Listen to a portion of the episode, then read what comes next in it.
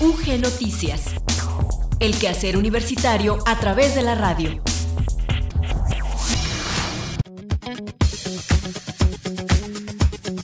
Muy buenas tardes, muchas gracias por seguir en la sintonía de Radio Universidad de Guanajuato. Damos inicio a la emisión de UG Noticias de este viernes 3 de junio de 2022. Les saludamos en los controles técnicos Maricruz López y al micrófono Gloria Isabel Rodríguez.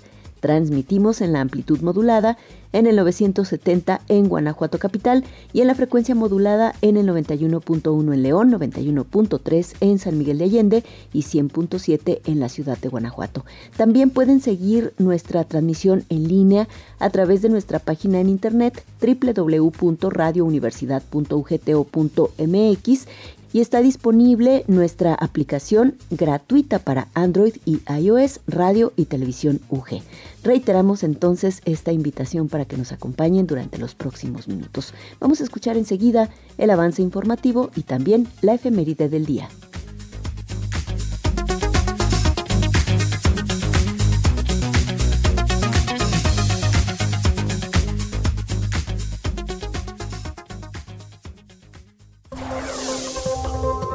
Con el propósito de establecer las bases de colaboración a partir de un enfoque de corresponsabilidad en materia de seguridad, representantes de la Universidad de Guanajuato, la Secretaría de Gobierno del Estado, la Secretaría de Seguridad Pública y 13 municipios de nuestra entidad firmaron un convenio para incidir en la mejora de la convivencia social. Del 8 al 10 de junio se realizará en formato virtual la cuarta edición del Congreso Nacional de Envejecimiento y Salud que coordina la Universidad de Guanajuato desde la División de Ciencias de la Salud del Campus León. La Dirección de Extensión Cultural de la Universidad de Guanajuato invita a la comunidad universitaria y al público en general a formar parte de sus talleres de verano. El Cineclub de la Universidad de Guanajuato nos recomienda Parásitos para ver buen cine.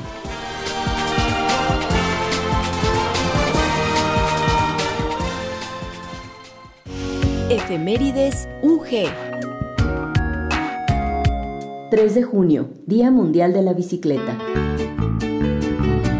El Día Mundial de la Bicicleta se celebra cada 3 de junio con la finalidad de visibilizar la importancia de este ecológico medio de transporte.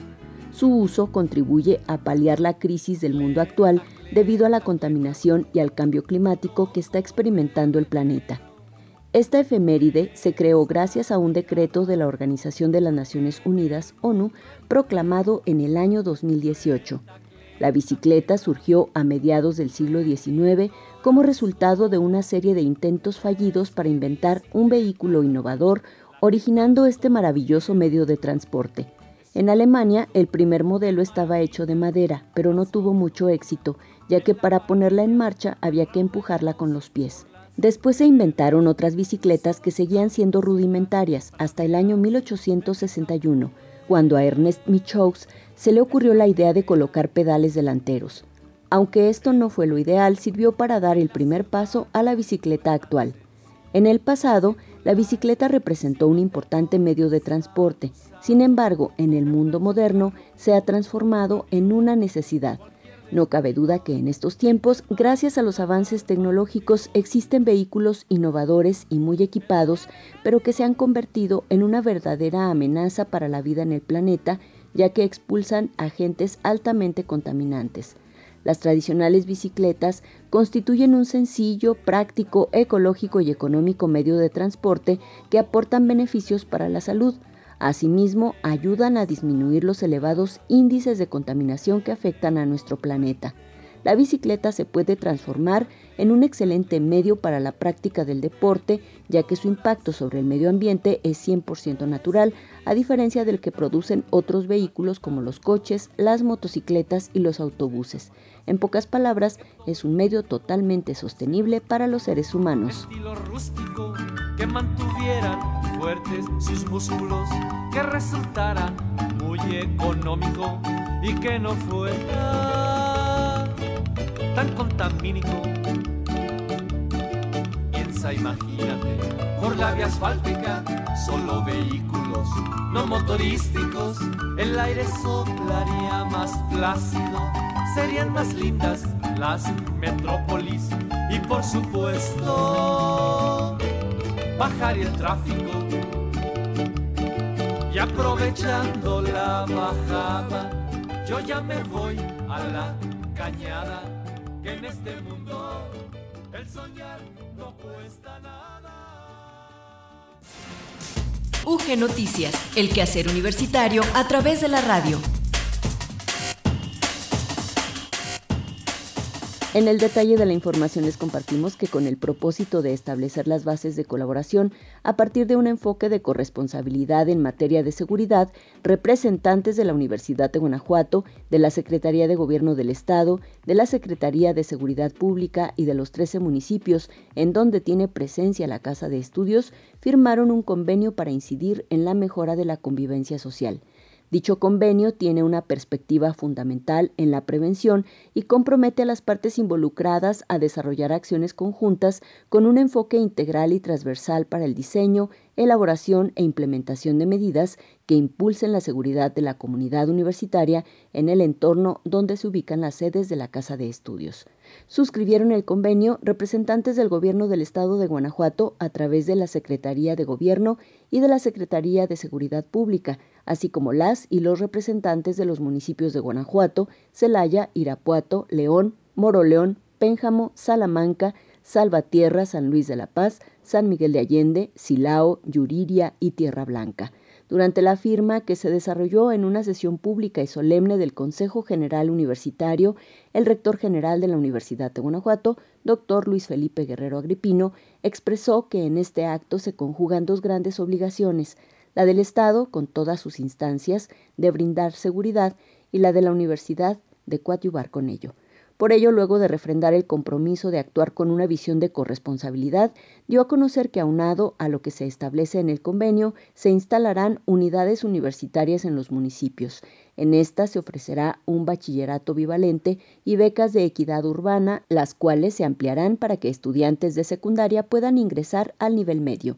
En su intervención, la secretaria de Gobierno del Estado de Guanajuato, maestra Livia Denise García Muñoz Ledo, sostuvo que la seguridad es un desafío común que involucra a todas y todos, y recalcó que, aunque el gobierno aporta los medios para combatir la inseguridad, para lograr la paz se necesita que la sociedad rechace toda forma de violencia. Por su parte, el secretario de Seguridad Pública del Estado de Guanajuato, maestro Álvar Cabeza de Vaca Apendini, señaló que el convenio suscrito refrenda el documento firmado en 2019 que marcó el inicio de una política pública de coordinación en materia de seguridad.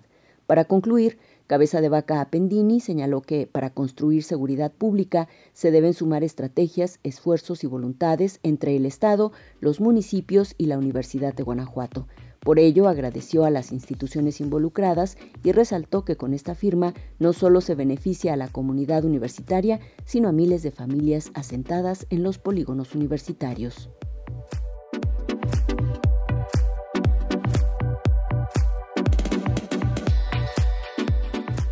Luis Miguel Campos ya tiene para nosotros el reporte del estado del tiempo, el cual nos ofrece desde el área de Ciencias Atmosféricas y Observatorio Meteorológico de la Universidad de Guanajuato.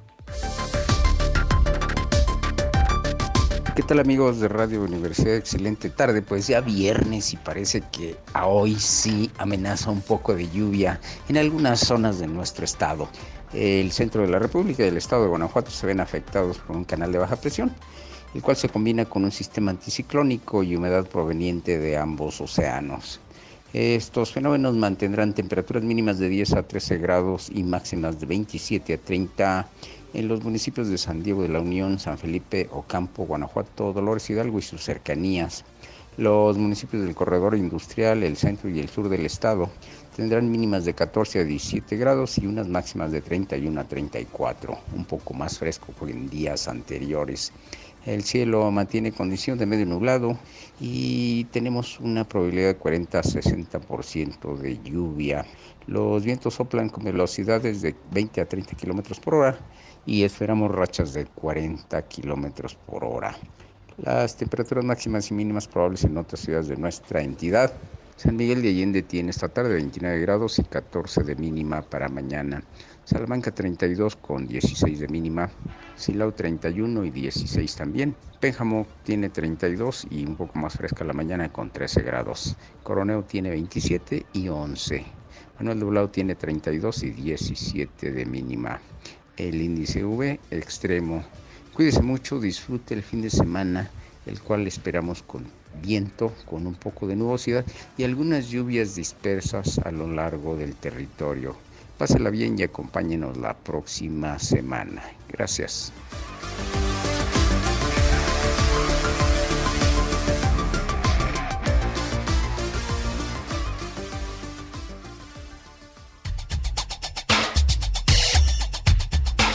Entrevista UG.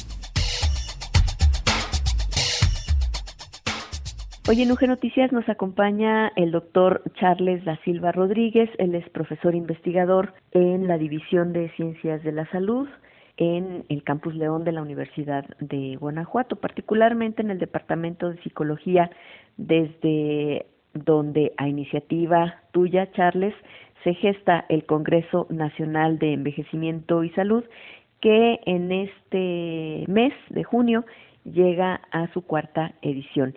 Y justamente hoy nos vas a platicar al respecto. Bienvenido de nueva cuenta aquí a Radio Universidad de Guanajuato. Muy buenos días, estimada Gloria. Muchísimas gracias por la invitación. Siempre es un gusto para nosotros estar en la radio de, Guanajuato, en nuestra radio, en la radio universitaria. Bueno, comentarles un poquito sobre el Congreso. Efectivamente, vamos a la cuarta edición del Congreso. Por fortuna hemos tenido la oportunidad de, conjuntamente con la Radio UG, hablar de las ediciones anteriores. Esta edición es un poquito especial, es una visión hispanohablante de nuestro continente americano.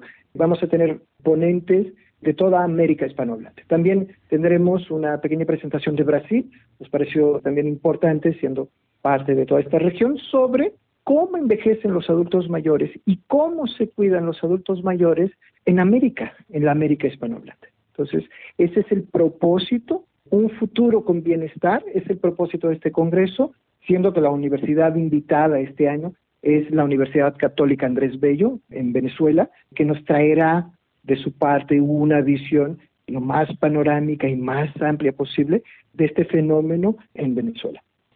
¿Qué tanto se han incrementado los estudios en términos de los adultos mayores y del cuidado a las personas adultas mayores? Yo creo que con la pandemia se nos abrieron muchísimos horizontes y vías de investigación. Se pudo verificar, ahora sí, la importancia del cuidador. Es decir, tuvieron que eh, las familias, cuando se quedaron en contingencia, cuando estuvieron durante contingencia, que fue más de un año en algunos casos, se dieron cuenta de la problemática que es efectivamente el cuidado de los, de los adultos mayores. Problemáticas en el sentido de la responsabilidad, tener todo bien organizado, los pastilleros, el ejercicio, el bienestar del adulto mayor, asegurar que tiene todas sus necesidades básicas aseguradas, instrumentales de la vida diaria, etcétera. Entonces, yo creo que esto abrió camino al entendimiento que el cuidado es algo importante.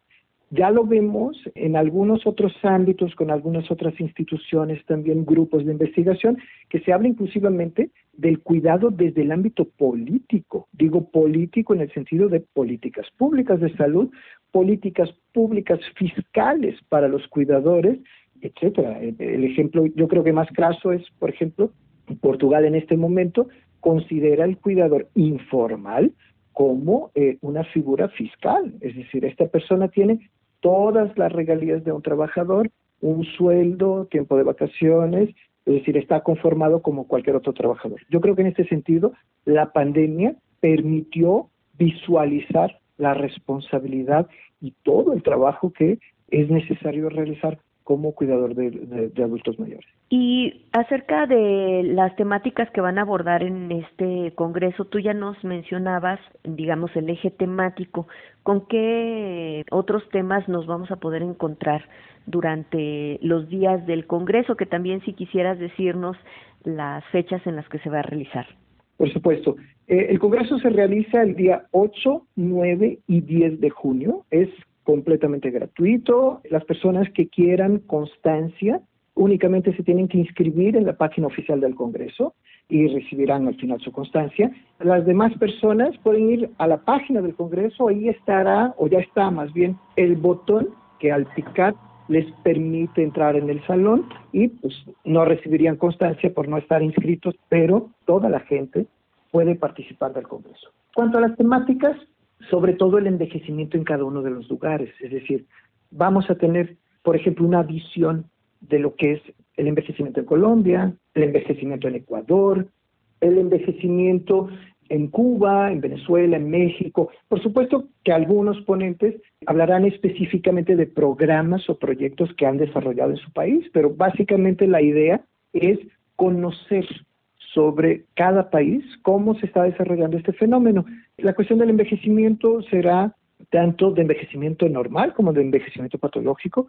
También depende del tipo de investigación que realice el ponente y el cuidado, pues genéricamente el cuidado del adulto mayor. Entonces son dos fenómenos que creo que son transversales a toda América, que preocupa a todos, a todos los países americanos y creo que sería importante, ¿no? Para todos nosotros escuchar un poco, saber un poco desde Honduras hasta Uruguay cómo está el envejecimiento, cómo está el cuidado, qué se está haciendo, qué políticas públicas, qué políticas de salud, cómo se está viviendo este fenómeno, que es un, es un fenómeno que crece, crece muchísimo y a una velocidad muy rápida en todos estos países, así como en México. Además es un tema que es transversal a muchas disciplinas, Charles. Un poco mi pregunta anterior iba en este sentido de qué tanto han crecido también los estudios en términos del envejecimiento y qué tanto otras disciplinas se han ido involucrando con el tema, porque como tú lo mencionas, la expectativa de vida cada vez es más alta debido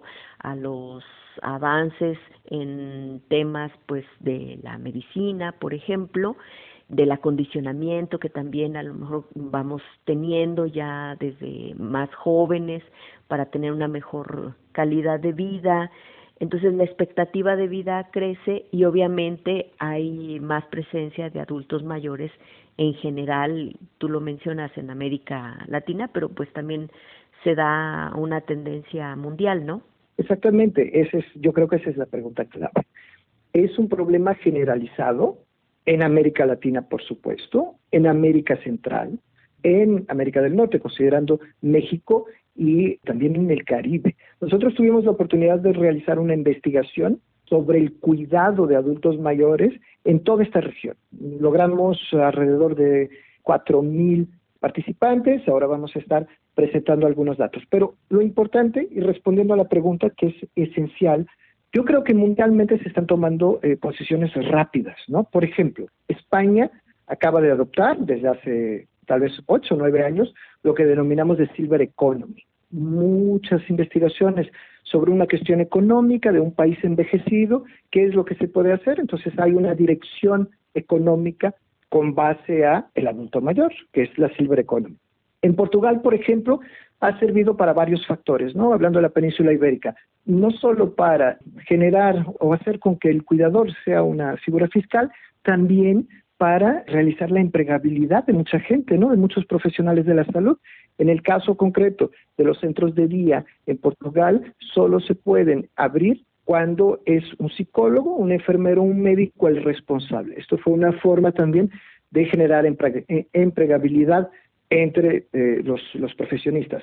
Por otro lado, se continúa realizando una serie de investigaciones. Nosotros, por ejemplo, esperamos llamar la atención a investigadores de otras áreas en este Congreso, fundamentalmente porque en México encontramos que el promedio de edad del cuidador de los adultos mayores es de 46 años. Esto quiere decir, por un lado, que estas personas cuidadoras probablemente tienen hijos y tienen hijos a los 46 años que pueden estar entrando a la universidad o siendo adolescentes. Entonces, es una preocupación natural del proceso de vida y de la vida eh, social que tienen o que deberían tener, que muchas veces no tienen, asociada al cuidado. Por otro lado, 46 años es una edad activa económicamente hablando. Son personas que trabajan. Estos cuidadores están entre el cuidado de la persona adulta mayor, el cuidado de su familia, de sus hijos, de su esposo o esposa y el cuidado profesional cuando pueden realizarlo. Entonces, sí es fundamental dentro de las leyes del derecho. Yo sé que se están haciendo muchísimas investigaciones en México sobre el derecho que tienen los adultos mayores y me imagino que a la brevedad tendremos también estudios económicos, porque es importante, con el crecimiento rápido que tenemos del envejecimiento, es importante encontrar alternativas para aquello que pueda ser o que sucedió, por ejemplo, con España, donde el país envejeció muy rápido y no teníamos previstas alternativas de, de intervención, ¿no? de compensación. Y bueno, este estudio, me acuerdo que hicimos aquí desde radio una invitación para contestar una encuesta. Me imagino que estarán presentando resultados o avances de esta investigación. ¿Qué día, Charles? Yo espero este año, además de la organización, decidí participar en el Congreso precisamente porque creo fundamental empezar a dar datos. Tenemos ya datos de la región norte de México, ya completamente analizados, de la mesorregión noreste y noroeste, y espero que hasta el Congreso tengamos eh, de las demás regiones de México, centro, centro, sur y sur. Sin embargo, ya tenemos bastantes datos sociodemográficos y los presentaremos con algunos datos también de la sobrecarga, porque precisamente fue la invitación que, realizamos aquí para que las personas pudieran eh, realizar esa evaluación, que son los datos que tenemos sobre la sobrecarga del cuidador del adulto mayor. Entonces, el día 8, en el primer día, posteriormente a la apertura, que se realiza a las 12.30, a la 1 de la tarde, presentaré estos datos en una ponencia que se llama precisamente la sobrecarga del cuidador del adulto mayor en México. ¿Y tiene un formato virtual?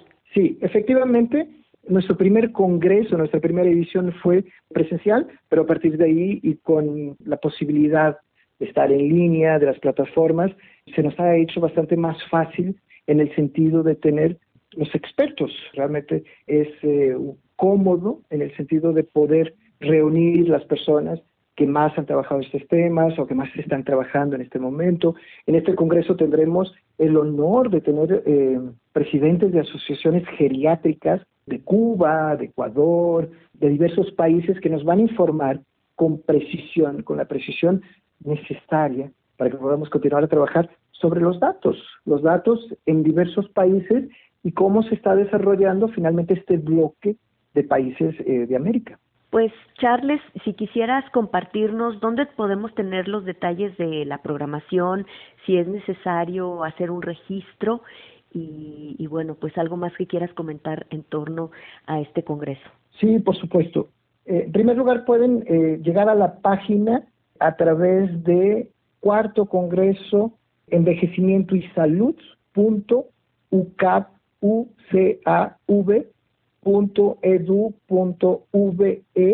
y también pueden encontrar este enlace en la Escuela del Cuidado, en el grupo de la Escuela del Cuidado en Facebook donde hemos estado compartiendo constantemente el enlace para que las personas se puedan inscribir.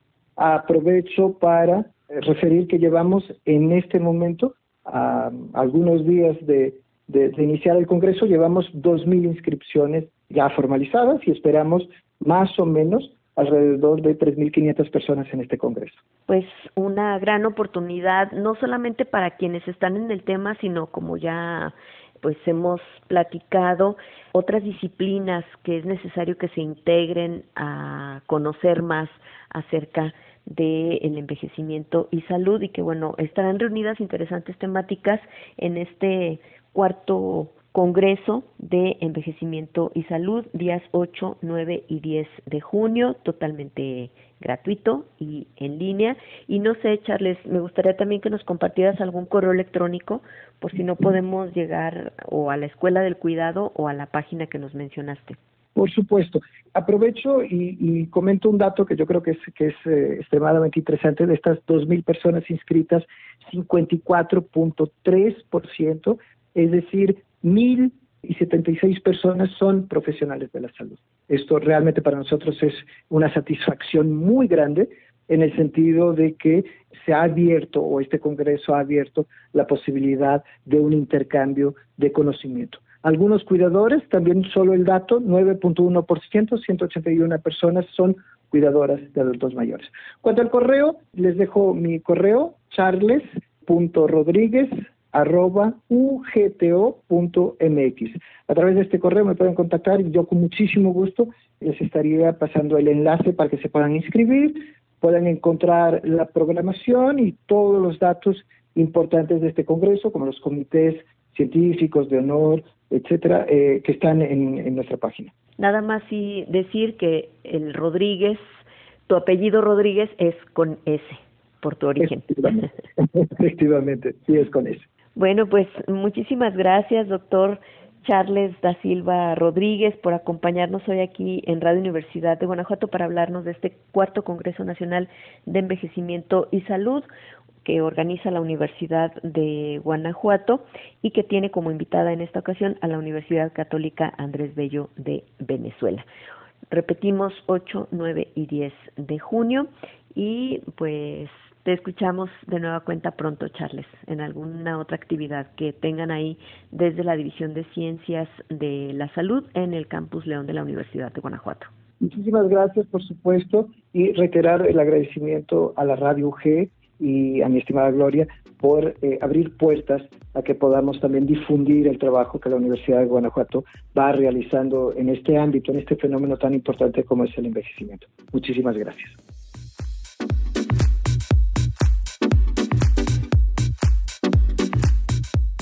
Hugo Gamba nos reitera la invitación para conocer la oferta de talleres de verano que para todo público tiene la Dirección de Extensión Cultural.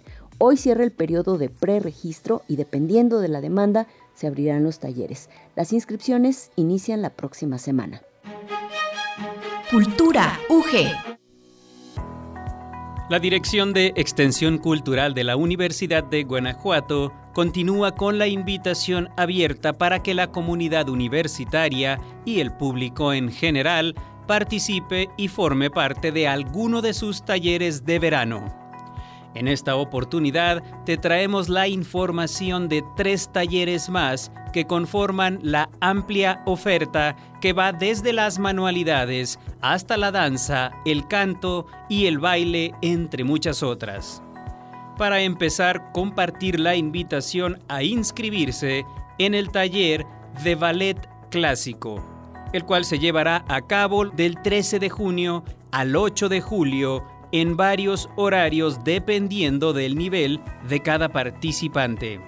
El taller de ballet clásico, el cual será impartido por la maestra Yavet Suárez, egresada de la licenciatura en Cultura y Arte de la Universidad de Guanajuato, tiene por objetivo la búsqueda por medio de la enseñanza de la metodología cubana de una manera continua, transmitir y fomentar al alumno desde una edad temprana la técnica de la danza clásica, despertando con ello un vínculo emocional, racional y sensible a través del movimiento, permitiendo así el desarrollo de sus cualidades y habilidades, su potencial artístico y psicomotriz, creando con todo ello seres disciplinados y responsables en su día a día, pero con un amplio criterio artístico.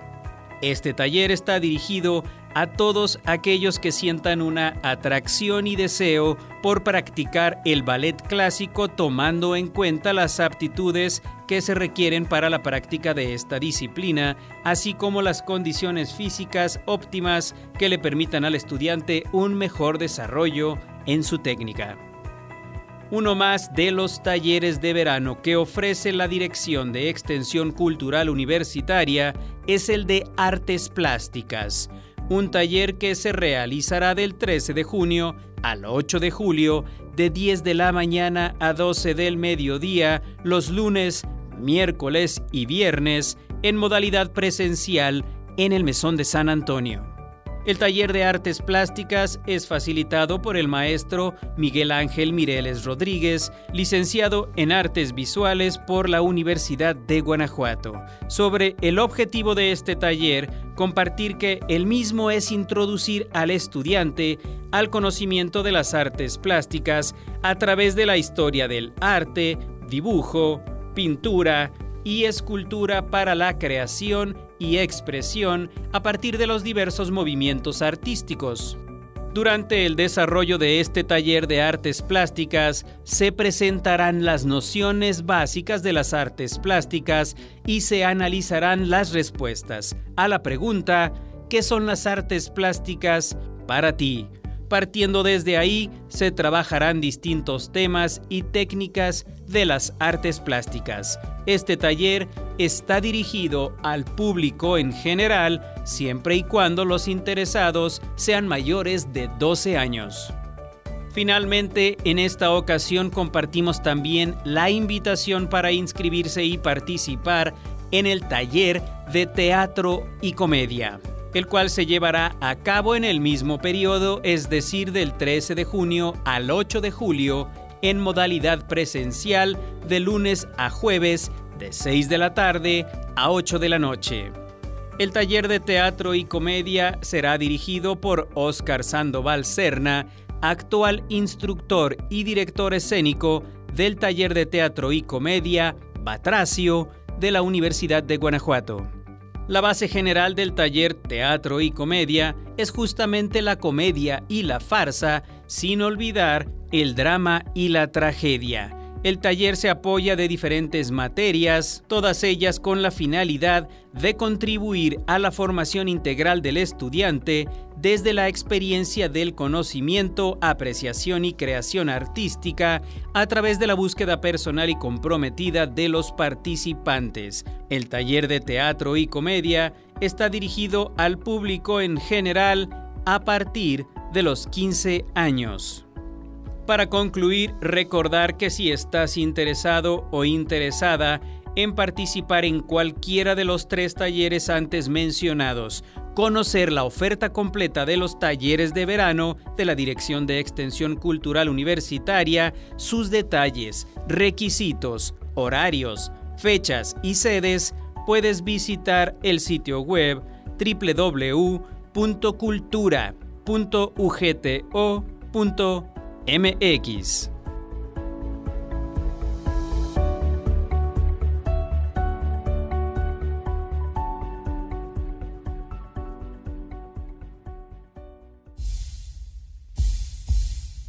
Para ver, buen cine. Cineclub de la Universidad de Guanajuato.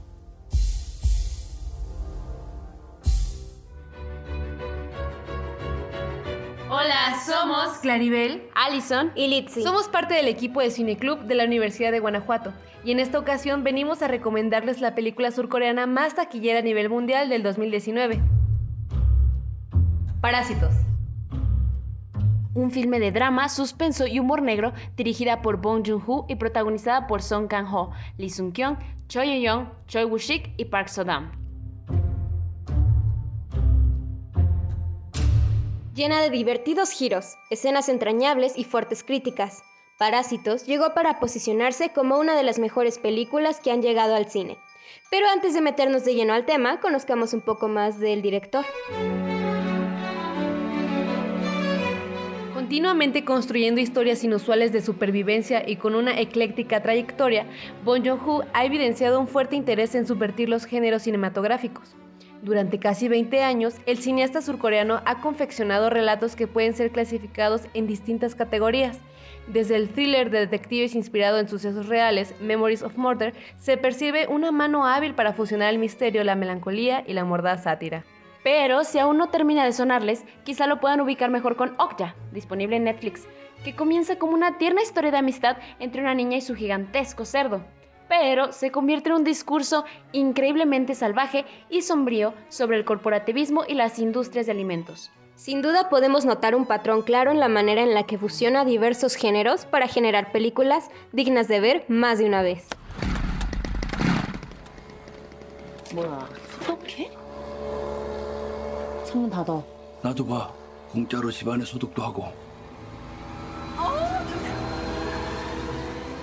Parásitos, su más reciente película y seguramente la más personal y radical, está profundamente arraigada en la realidad actual de Corea del Sur, en las contradicciones de una sociedad que imita cada vez más los modelos y estilos de vida nocivos del Occidente. En 132 minutos de risas, llanto, estrés, preocupación y sorpresa, Bo Joon-ho critica indirectamente la remarcada división de clases en Corea a través de la familia Kim.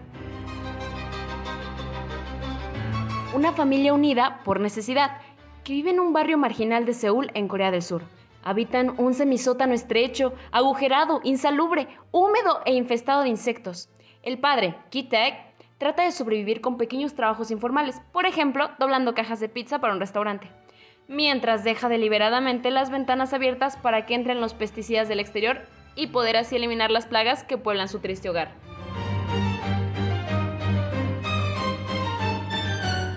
Sorpresivamente, su vida tiene un cambio drástico, cuando Kiwu, el hijo mayor, se encuentra con un viejo amigo, el cual le regala una roca de paisaje decorativa que, en una lectura metafórica desde la dinámica del cuento de hadas, le trae buena fortuna. Y sí que no tarda en hacer efecto, pues segundos después tenemos al buen amigo de Kiwu ofreciéndole que cubra su lugar enseñando a una familia bien acomodada, mientras él se va al extranjero. Comenzando una estratagema tanto ingeniosa como perversa, a partir de entidades y referencias ficticias, Kiwu recluta a uno de los integrantes de su familia como trabajadores en el hogar de sus jefes y de esa manera logran salir de la pobreza en la que viven. Es así como la capacidad de mentir e improvisar lleva a los cuatro miembros de la familia a pasar cada vez más tiempo en la lujosa casa, lo cual les permite experimentar las comodidades de las que escasean e incluso soñar con adquirirlas algún día.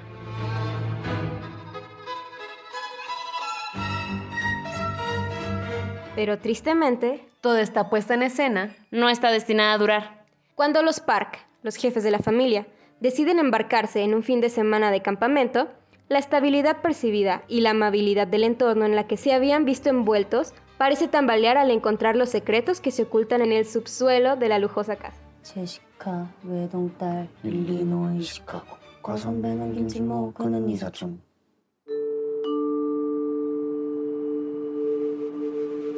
Tanto la fotografía y el guion, así como el soundtrack, hacen de esta película algo que cualquiera puede comprender, pues todo se encuentra estrechamente relacionado, logrando hacer que nosotros como espectadores recibamos todas las sensaciones, vivencias y discursos que todo el equipo de creación se esforzó tanto en transmitir. La película se estrenó el 21 de mayo de 2019 en el Festival de Cannes, donde se convirtió en la primera película de Corea del Sur que obtuvo la Palma de Oro y la primera en hacerlo con el voto unánime del jurado desde 2013 recibió elogios de la crítica y, en general, fue considerada la mejor película del año por los críticos. Recaudó 128 millones de dólares en todo el mundo, convirtiéndose en el estreno de mayor recaudación y la decimonovena película de mayor recaudación en Corea del Sur. Ganadora de cuatro premios Oscar, fue seleccionada para representar a Corea del Sur en la 92 edición, logrando inicialmente seis nominaciones, entre ellas Mejor Película y Mejor Película Internacional, siendo la sexta película en lograr una nominación simultánea en ambas categorías.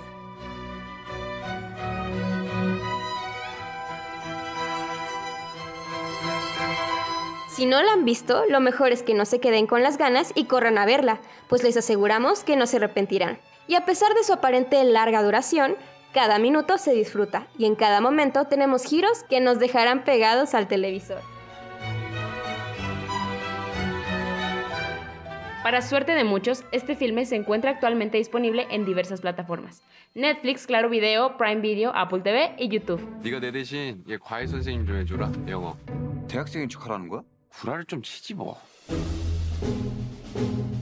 좋은 실력으로 왜 미대는 맨날 떨어지냐? Somos Claribel, Allison y Litzy y les deseamos un maravilloso día lleno de suspenso y risas. ¡Año! 이라들이 원래 참 잘 속아. 사모님이 뭐랄까. 풀타임으로 수업 어떻게 하시는지. Is it okay with you?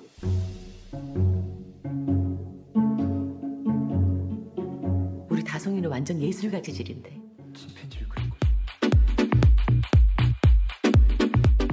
Con la recomendación por parte del Cineclub de la Universidad de Guanajuato de una gran película para ver buen cine, llegamos por hoy al final de UG Noticias. Muchas gracias por habernos acompañado. Nos despedimos en los controles técnicos Maricruz López y al micrófono Gloria Isabel Rodríguez. Y junto con mis compañeros Enrique Arriola, Hugo Gamba y Luis Miguel Campos les deseamos un gran fin de semana. En UG Noticias les esperamos de nueva cuenta el próximo lunes. Hasta entonces. UG Noticias. El quehacer universitario a través de la radio. UG Noticias es una producción de Radio Universidad de Guanajuato, Sistema de Radio, Televisión e Hipermedia.